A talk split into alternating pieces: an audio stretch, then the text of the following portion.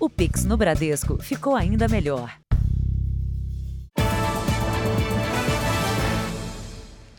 Boa noite. Boa noite. A Polícia Civil apreendeu cerca de 6 mil garrafas de bebidas falsificadas no interior de São Paulo. Além dos produtos prontos para serem comercializados, os policiais encontraram uma grande quantidade de material para fabricar as bebidas. Às margens de uma rodovia na cidade de Casabranca, no interior de São Paulo, este sítio, bem estruturado, escondia uma fábrica clandestina de bebidas. Mais de 6 mil garrafas de vodka, gin, tequila e uísque falsificados foram apreendidas. A suspeita dos investigadores era de que o sítio funcionava como um desmanche de caminhões roubados. Nenhum veículo foi encontrado, mas a grande quantidade de caixas de bebidas chamou a atenção dos policiais. E eles constataram que o local era usado não apenas para armazenar, mas também para produzir a bebida falsificada. O investigador mostra como era feito o invase. Depois, as garrafas ganhavam rótulos e dosadores. Diversos tonéis estavam cheios. Foram necessárias duas carretas para transportar todo o material apreendido. Nós identificamos um, um caseiro que estava lá, mas ele não era o responsável pela pela falsificação da bebida, acabou nos passando quem seria o proprietário do imóvel. É questão de dias ele vai ser é, chamado, notificado e certamente indiciado pela, pelo crime de falsificação de substância destinada à, à falsificação de bebida alcoólica. A Associação Brasileira de Combate à Falsificação calcula que só com a produção de bebidas clandestinas, o Brasil tem um prejuízo de 13 bilhões de reais por ano. Esse ano a gente já teve mais de 150 operações de combate à falsificação e contrabando de bebidas. A maior parte das falsificações acontece nos estados de São Paulo, Rio de Janeiro, Goiás, Minas Gerais e Pernambuco. Consumir bebidas falsificadas é um risco para a saúde. Na fábrica clandestina do interior de São Paulo, a polícia apreendeu diversos frascos de produtos químicos e coletou amostras das bebidas nos tonéis para a perícia.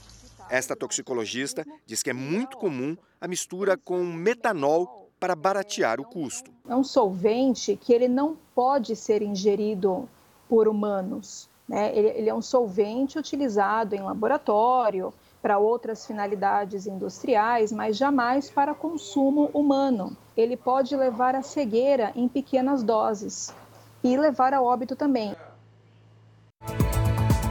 Veja agora outros destaques do dia. O Brasil vai pegar a Coreia do Sul nas oitavas de final. Apesar da derrota para Camarões, seleção termina em primeiro no grupo. Lula diz que só vai anunciar ministros depois de ser diplomado em 12 de dezembro. Na série especial, a história de mãe e filhas que passaram 20 anos presas numa fazenda.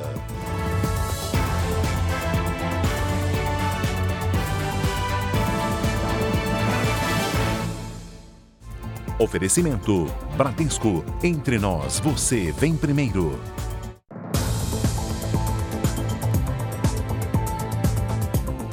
Um agente de viagens teve um prejuízo de 11 mil reais depois de cair no golpe do cartão clonado. Só de janeiro a julho deste ano, a fraude provocou um prejuízo de 3 milhões de reais no bolso de brasileiros. A venda de passagens aéreas se transformou em dor de cabeça e prejuízo para a Karina. A dona da agência de viagens recebeu a ligação de dois supostos clientes. Ela emitiu os bilhetes e o pagamento foi feito por cartão de crédito. E o diálogo do, da pessoa era muito tranquila, passou detalhes, o que, que ele ia fazer lá, e não, não achei suspeito em nada. Ela não esperava ter caído num golpe. Os cartões eram clonados. O verdadeiro dono contestou e o valor foi estornado. O prejuízo ficou com a Karina. É difícil porque eu, eu, tive que pagar mais de 11 mil reais. O meu lucro não é esse mensal. Afinal, eu sou uma microempreendedora. O Brasil registrou no primeiro semestre deste ano quase 3 milhões de tentativas de fraudes em transações com cartões de crédito. O número cresceu 8% em comparação ao mesmo período do ano passado. Para esta advogada, especialista em direito do consumidor, o aumento das fraudes está relacionado ao crescimento das compras pela internet, impulsionado pela pandemia. Consumidores e também os comerciantes devem ficar atentos a alguns cuidados. sempre fazer um cadastro ali buscando o máximo de informações possíveis. Nesse caso em questão, né, da agência de turismo, né, ficar atento e desconfiar quando é feito compras altas de passagens aéreas com a data de embarque muito próxima. Foi preso em Goiás um homem acusado de cometer estupros em série. Pelo menos cinco mulheres teriam sofrido abuso sexual em pouco mais de uma semana. Uma das vítimas voltou ao local do estupro, uma região isolada que fica na Serra das Areias, em Aparecida de Goiânia. Ela está traumatizada. A todo momento sempre agressivo, muito agressivo falava que ia me matar para me ficar quieta, que senão ele matava. Imagens de câmeras de monitoramento mostram um suspeito de moto à procura de vítimas. Ele sempre usava capacete para não ser reconhecido e ameaçava as mulheres com uma faca. Ele passava por elas, voltava, abordava com a faca, obrigava elas a sentar na moto e as levava para um local ermo. E lá ele praticava o estupro contra elas. De acordo com a polícia, José Paulo Santos Oliveira, de 24 anos, estuprou pelo menos cinco mulheres nos últimos nove dias. Ele admitiu dois dos crimes. O auxiliar de obras era casado e, para justificar as saídas à noite, dizia para a mulher que ia para a casa da mãe ou para uma distribuidora de bebidas. Após o estupro, ele roubava o celular da vítima para revender. Foi através de um desses aparelhos encontrado com outra pessoa e do rastreamento da placa da moto que a polícia chegou até o suspeito. José Paulo já tinha passagens pela polícia por roubo, estelionato e receptação. A delegada divulgou as imagens dele por acreditar que existam mais vítimas. Só de pensar que ele não vai fazer mais vítimas já para mim, tá bom. O policiamento foi reforçado no Morro do Juramento, no Rio de Janeiro, depois da troca de tiros entre policiais militares e traficantes. O chefe do tráfico na região está entre os cinco mortos no confronto. Blindados da Polícia Militar ocuparam os principais acessos da comunidade que fica na zona norte do Rio de Janeiro. Nas ruas, comércio fechado e pouco movimento dos moradores. O helicóptero da Record TV registrou um criminoso armado com um fuzil na região. O reforço na segurança aconteceu um dia depois do tiroteio que terminou com cinco homens mortos e um ferido que está sob custódia no hospital. No meio do confronto, houve rajadas de fuzil. Calma, calma. Criminosos foram flagrados correndo para fugir da polícia. O tiroteio assustou quem voltava para casa. Motoristas ficaram no meio do fogo cruzado e muita gente procurou abrigo. A circulação de uma das linhas do metrô foi interrompida por questão de segurança. O setor de inteligência da polícia já havia identificado que duas facções disputavam o controle da venda de drogas na região. Uma equipe foi enviada ao local para evitar o confronto entre as quadrilhas. Mas, segundo os PMs, eles foram atacados e revidaram. O chefe do tráfico aqui do Morro do Juramento está entre os mortos. Rodrigo Barbosa Marinho atuava como traficante há mais de uma década. Ele foi preso em 2011 e ganhou a liberdade em março desse ano, quando assumiu o comando da comunidade.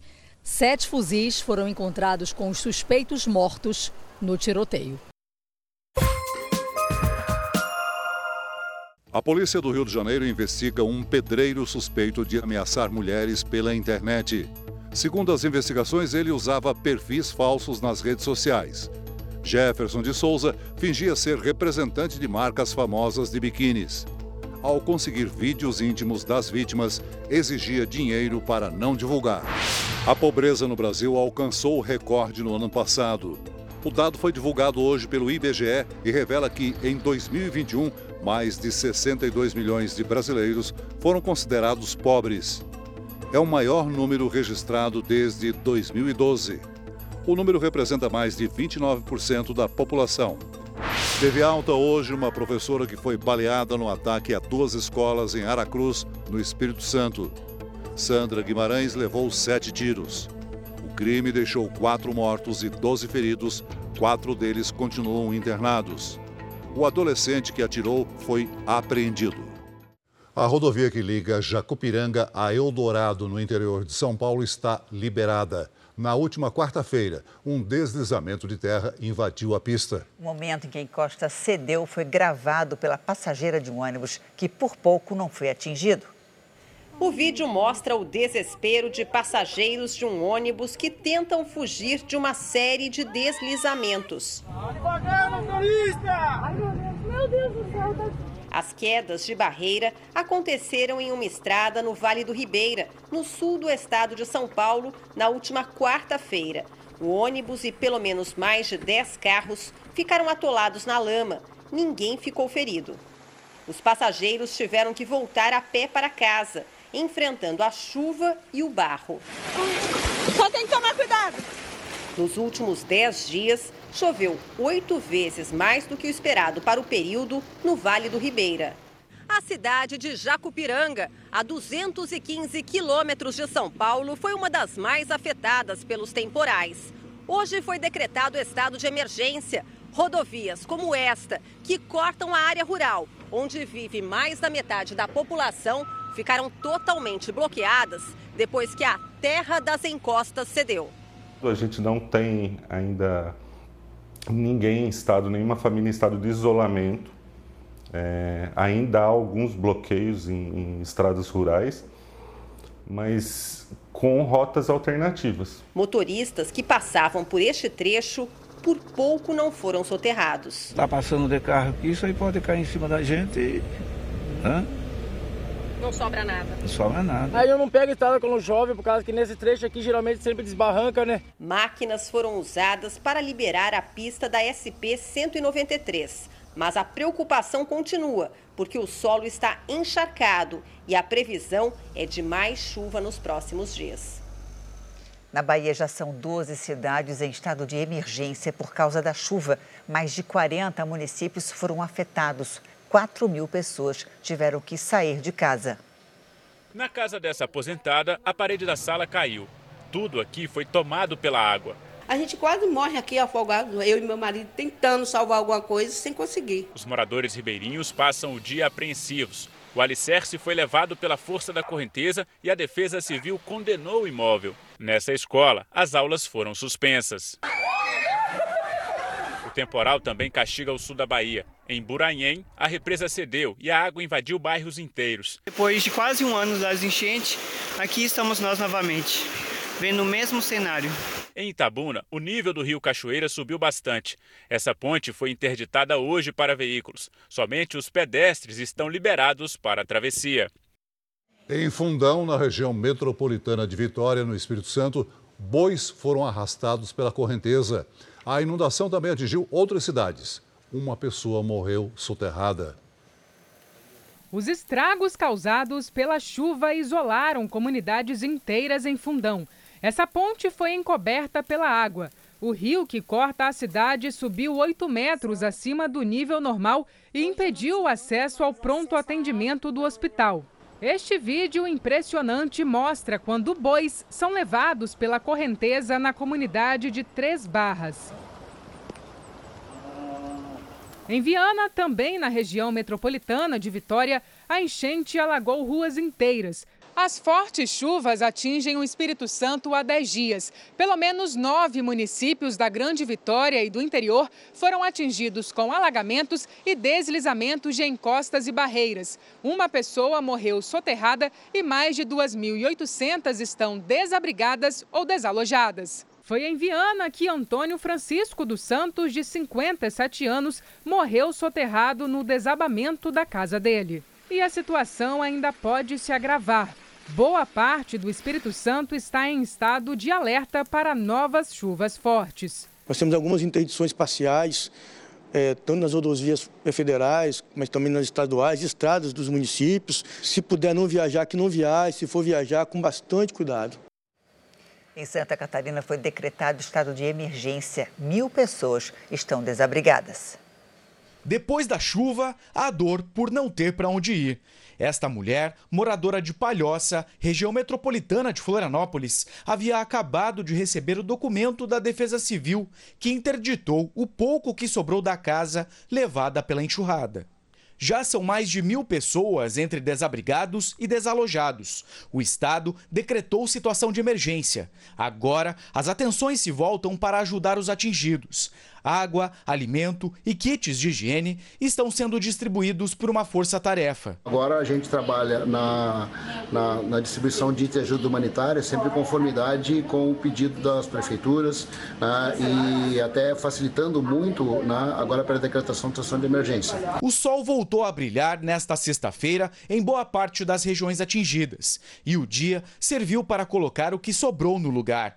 O que não deu para recuperar virou entulho. O município de Tijucas continua sofrendo os reflexos da chuva. Já não chove mais por aqui, mas o volume de água acumulado dos últimos dias fez o rio que dá nome à cidade transbordar durante a madrugada. A nossa equipe não conseguiu chegar em alguns bairros por terra, somente pelo ar. Nossa equipe sobrevoou as áreas mais atingidas e que ainda tentam se recuperar. Algumas cidades estão isoladas porque ainda há bloqueios em rodovias provocados por deslizamentos. Algumas áreas afetadas não tiveram o abastecimento de água e energia restabelecidos. Esta moradora de Florianópolis está sem conseguir falar com os pais, que moram em uma das cidades atingidas desde quarta-feira.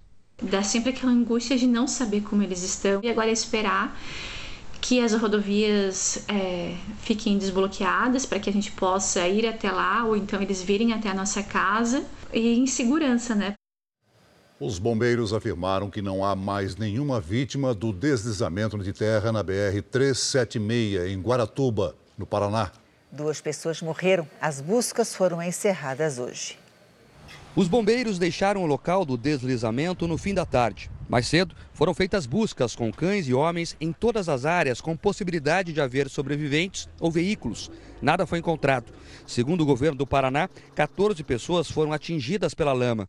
Duas morreram e as outras foram resgatadas. Na quarta-feira, o Corpo de Bombeiros chegou a dizer que poderia haver até 30 desaparecidos, o que não se confirmou. Obviamente que continua o trabalho com os cães, para uma possível localização de vítimas, alguém que não tenha sido reclamado, algo nesse sentido. E se o tempo colaborar não chover mais, eu acredito que em breve, assim, pouco tempo assim, a pista vai estar toda sem terra já.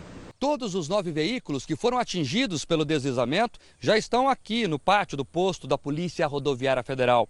São três carros e seis caminhões. O estado de alguns deles nos dá uma noção da força da enxurrada de lama. Eles estão completamente destruídos. O motor deste caminhão chegou a ser arrancado. Os veículos vão permanecer no local até que os donos venham buscar.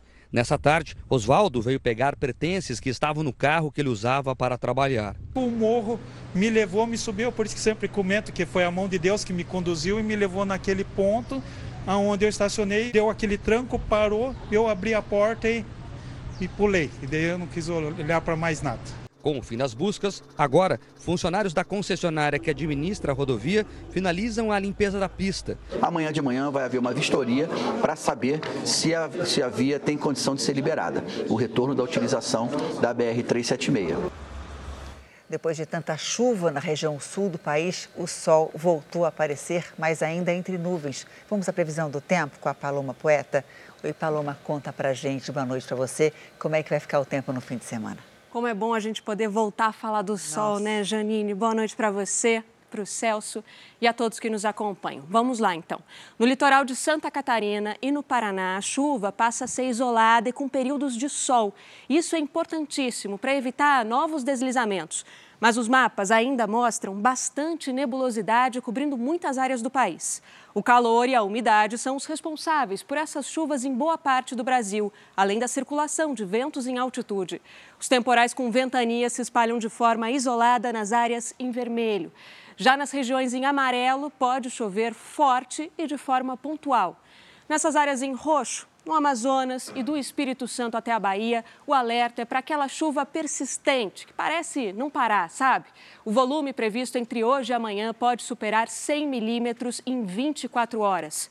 Atenção também para o risco de alagamentos, enchentes e deslizamentos nessas mesmas áreas.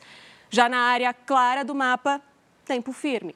Em Florianópolis, chuva isolada e sol, máxima de 29 graus. No Rio de Janeiro, chega a 33. Em Aracaju, chuva a qualquer hora e máxima de 28 graus. Em Manaus, máxima de 29. Na capital paulista, o fim de semana será de calor e a temperatura vai diminuindo aos poucos a partir de segunda-feira. Amanhã a máxima é de 30 graus e na terça já passa a ser de 26 graus. Tempo delivery para o Geraldo de Salvador, na Bahia.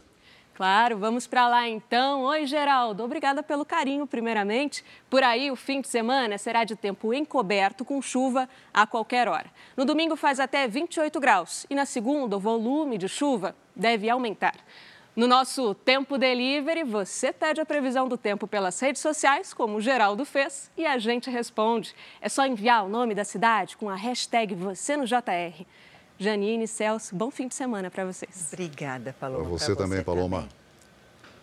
O presidente eleito Lula disse hoje que Gleisi Hoffmann não vai assumir nenhum ministério no futuro governo e que vai seguir à frente do PT.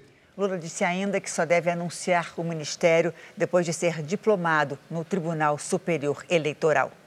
Lula confirmou que irá aos Estados Unidos depois da diplomação para uma conversa com o presidente Joe Biden e que a guerra na Ucrânia estará na pauta. O petista disse que está bem de saúde, mas deve passar por uma revisão médica neste sábado por conta da cirurgia feita na garganta há 12 dias. Quanto à PEC do estouro, enviada ao Congresso nesta semana, Lula destacou que o texto já foi discutido com os presidentes do Congresso e com lideranças partidárias. A expectativa é que a proposta seja votada no Senado na semana que vem. Essa PEC já foi conversada com o presidente da Câmara, com o presidente do Senado, já foi conversada várias lideranças. Até agora não há sinal de que as pessoas querem mudar a PEC. Eu espero que o Congresso Nacional, Câmara e Senado tenham simplesmente sensibilidade e possam votar do jeito que nós queremos. Se precisar ter um acordo, nós também sabemos negociar.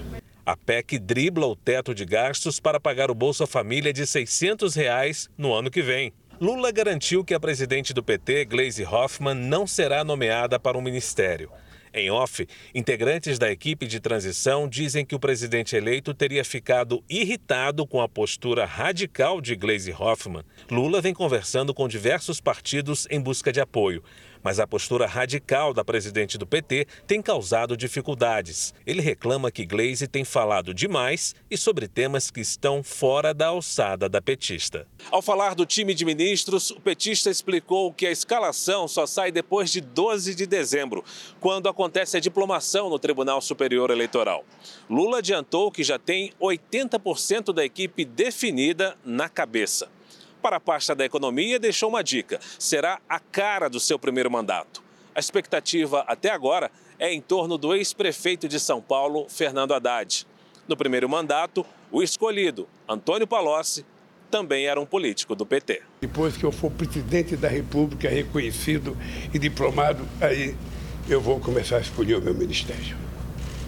Tá? Não precisa ninguém ficar angustiado não precisa ninguém ficar nervoso, criando expectativa, porque eu, no fundo, no fundo, já tenho 80% do ministério na cabeça, mas eu não quero construir um ministério para mim, eu quero construir um ministério para as forças políticas que me ajudaram a ganhar as eleições.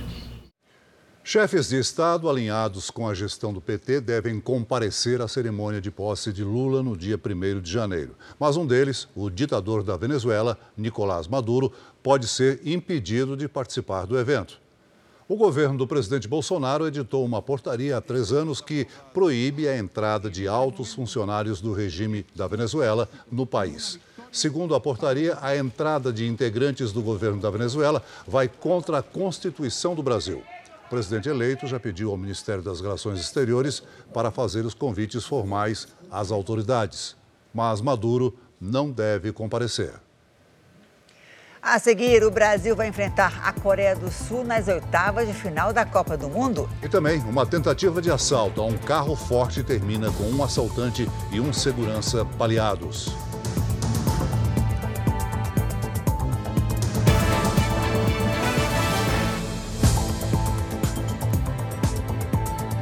O presidente da Câmara, Arthur Lira, concedeu aposentadoria ao presidente Bolsonaro pelo tempo em que ele foi deputado federal. Vamos a Brasília com Alessandro Saturno. Oi, Saturno, boa noite para você. Olá, Janine. Boa noite para você, para o Celso e a todos que nos assistem. Bom, essa medida ela foi publicada hoje no Diário Oficial da União. Bolsonaro deverá receber em torno de 30 mil reais por mês. Ele foi deputado entre 1991 e 2018, quando se elegeu presidente da República. A concessão do benefício ela foi baseada em duas leis, uma de 1982 e outra de 1997. Ele também recebe a aposentadoria de mais de 11 mil reais como capitão reformado do Exército. E a partir do dia 1 de janeiro, Bolsonaro será o presidente de honra do PL. A remuneração será em torno de cerca de 33 mil reais. Aí, somando todos os valores, os rendimentos do presidente Jair Bolsonaro vão chegar na casa dos 75 mil reais. Celso Janine. Obrigada, Saturno. O governo teme ficar sem dinheiro para pagar os benefícios da Previdência Social. No documento enviado ao Tribunal de Contas da União, o chefe da Casa Civil, Ciro Nogueira, questiona o tribunal sobre conseguir mais 22 bilhões de reais em crédito extraordinário acima do teto, já estourado, para o pagamento dos benefícios. No documento, Ciro Nogueira fala ainda sobre o possível crescimento imprevisível e extraordinário de despesas obrigatórias. Agora, o Jornal da Record faz um convite para você ajudar a Abades. A instituição sem fins lucrativos já existe há 70 anos e oferece de graça para crianças e jovens escola, tratamentos de saúde, assistência social e inclusão no mercado de trabalho. Veja como participar. Quem quiser ajudar pode entrar nessa corrente do bem e doar o valor que puder. É só ligar 0500 508 0707 para doar 7 reais. 0500 508 0720 para doar 20 reais.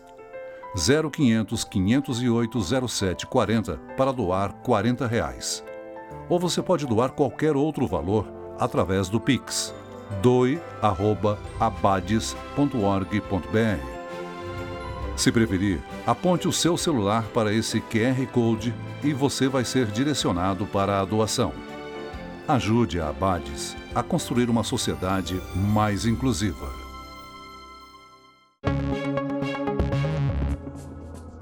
Uma câmera de segurança flagrou o momento em que o ciclista Márcio Rodrigues, de 43 anos, foi atingido por uma van e caiu da Avenida Niemeyer, na zona sul do Rio de Janeiro, na última quarta-feira. A vítima morreu no hospital.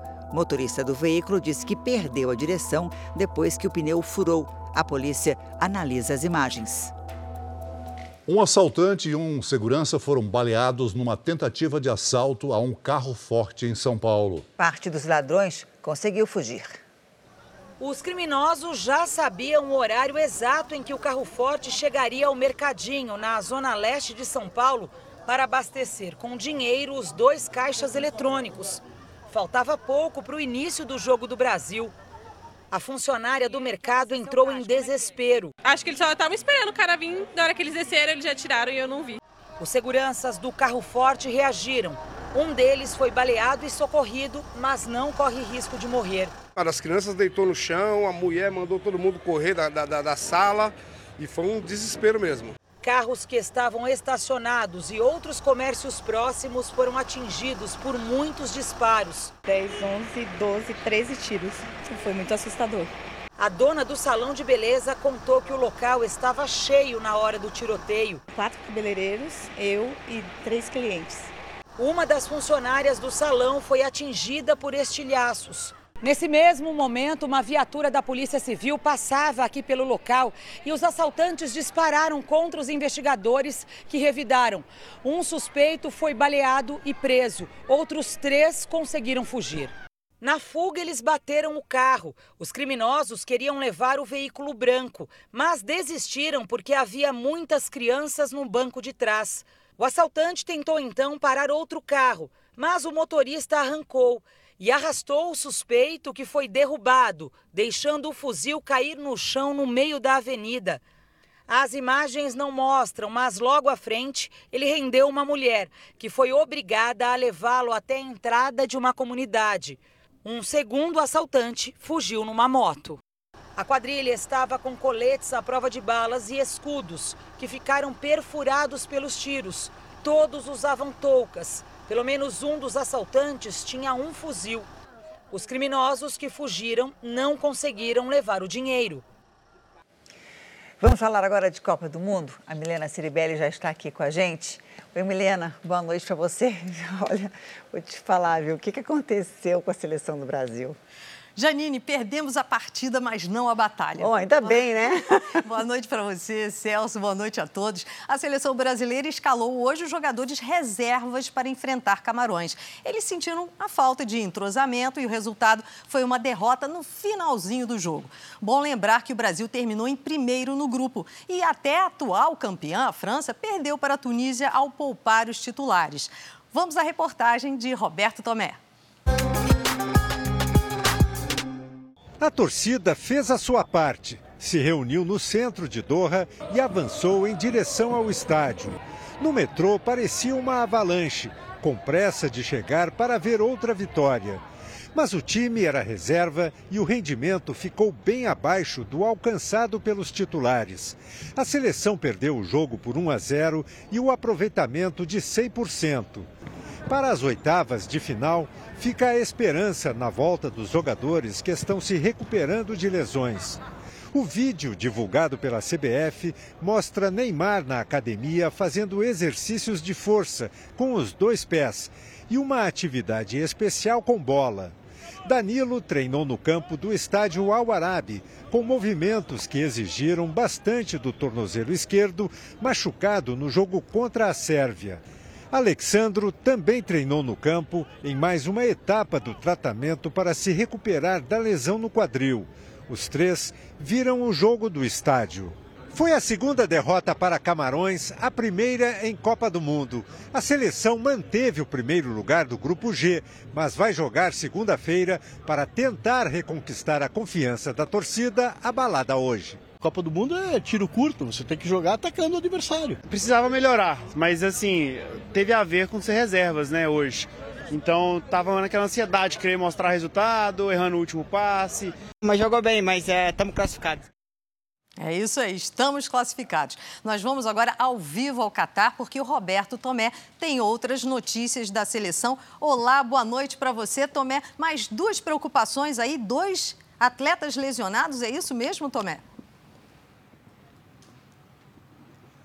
Oi, Milena, boa noite a todos. Exatamente. O lateral esquerdo, Alex Teles, que substituiu Alexandro, sofreu um trauma no joelho direito e amanhã vai ser submetido a um exame de ressonância magnética.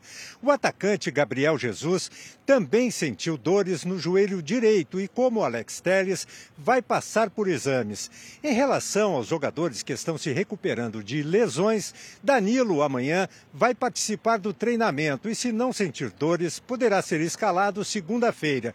Quanto a Neymar e Alexandro, eles também dependem ainda de uma avaliação médica para saber se terão condições de voltar às atividades normais e não está descartado o aproveitamento deles no jogo contra a Coreia do Sul. Milena. Obrigada, Tomé. Estamos na torcida pela volta deles.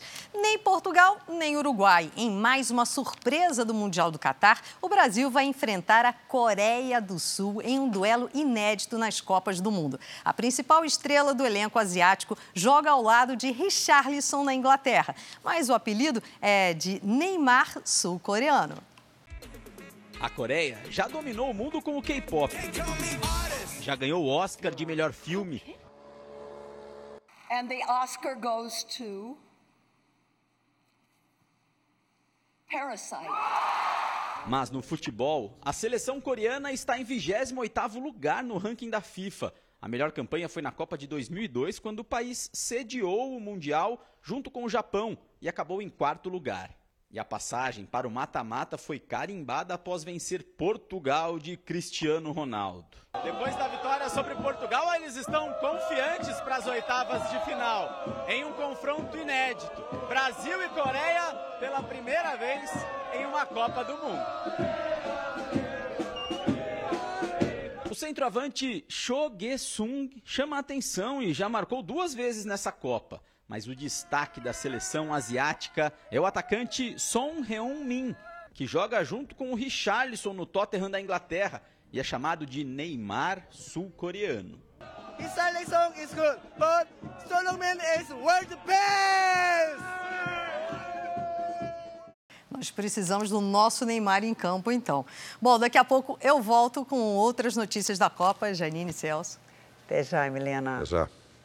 A seguir, como fica o caminho do Brasil na Copa até a final da competição. E veja também o caso da mulher que passou mais de 20 anos presa numa fazenda com as filhas.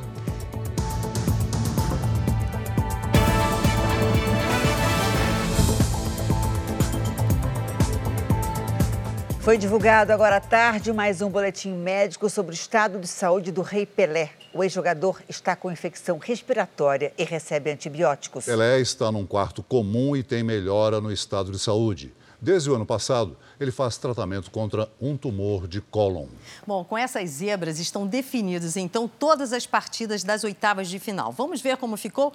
De um lado, nós teremos Inglaterra, Senegal, França e Polônia, Marrocos e Espanha. E, para terminar, Portugal e Suíça. Do outro lado, chaveamento, a vida parece um pouquinho mais fácil para nós. Os jogos são entre Holanda e Estados Unidos, Argentina e Austrália, Japão e Croácia, Brasil e Coreia do Sul. Isso quer dizer que, se o Brasil vencer a Coreia do Sul nas oitavas, vai pegar o vencedor da partida entre Japão e Croácia.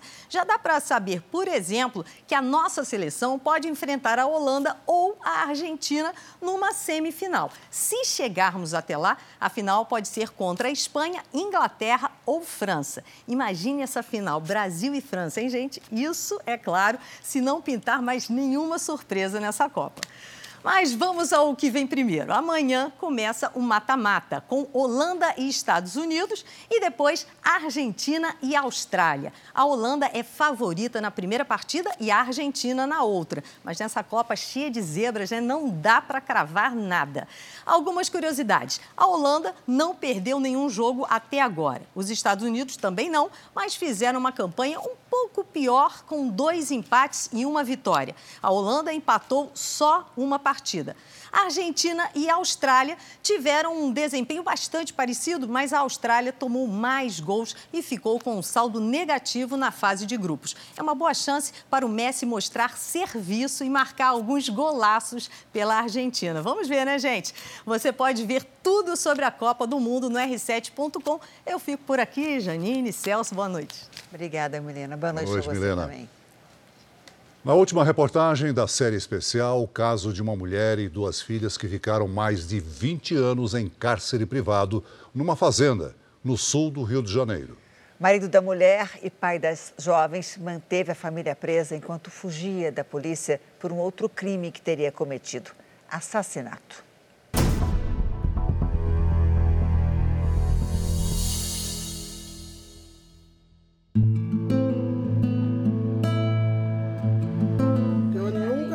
Pensava de encontrar minha filha mais viva. Para mim, a minha filha já estava morta há muito tempo.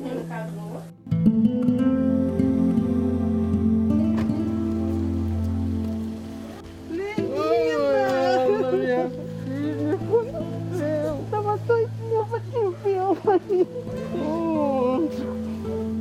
O reencontro marcado pela emoção, as lágrimas de alívio. Deixa menções. Avó, filha e netas juntas novamente. Foi uma surpresa para mim, uma surpresa muito grande. Encontrar ela, minhas netinhas. Para entendermos esse desfecho, é preciso voltar no tempo. Nossa história começa no início dos anos 2000, na cidade de Valença, no interior do estado do Rio de Janeiro. O município fica a cerca de 150 quilômetros da capital. E quem mora aqui nunca desconfiou do que acontecia por trás das montanhas do Vale do Café. Uma família presa, sem poder sair de casa, Primeira vez que eu fico sabendo disso. Foi uma surpresa muito grande. Para mim foi um baque. Valença tem hoje cerca de 76 mil moradores, mas três deles só entraram para as estatísticas há pouco tempo. é que mãe e duas filhas nunca estiveram no radar das autoridades. Deixaram de ser invisíveis por acaso. A delegacia da região recebeu uma denúncia anônima sobre um foragido da justiça. Decidiu investigar e encontrou muito mais do que esperava. José do Carmo João, de 60 anos, era procurado pelo assassinato de um homem em 2001. Mas a polícia descobriu que desde então ele mantinha a esposa e as duas filhas em cárcere privado, dentro de casa.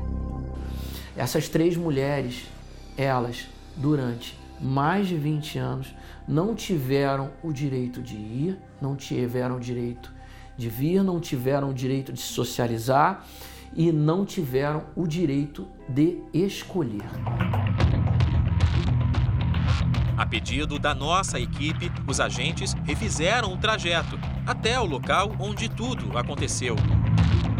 Nós estamos a caminho da fazenda que fica na área rural da cidade. São cerca de 40 minutos de distância do centro com um terreno bastante acidentado. Na primeira tentativa de busca, as viaturas não conseguiram passar por aqui.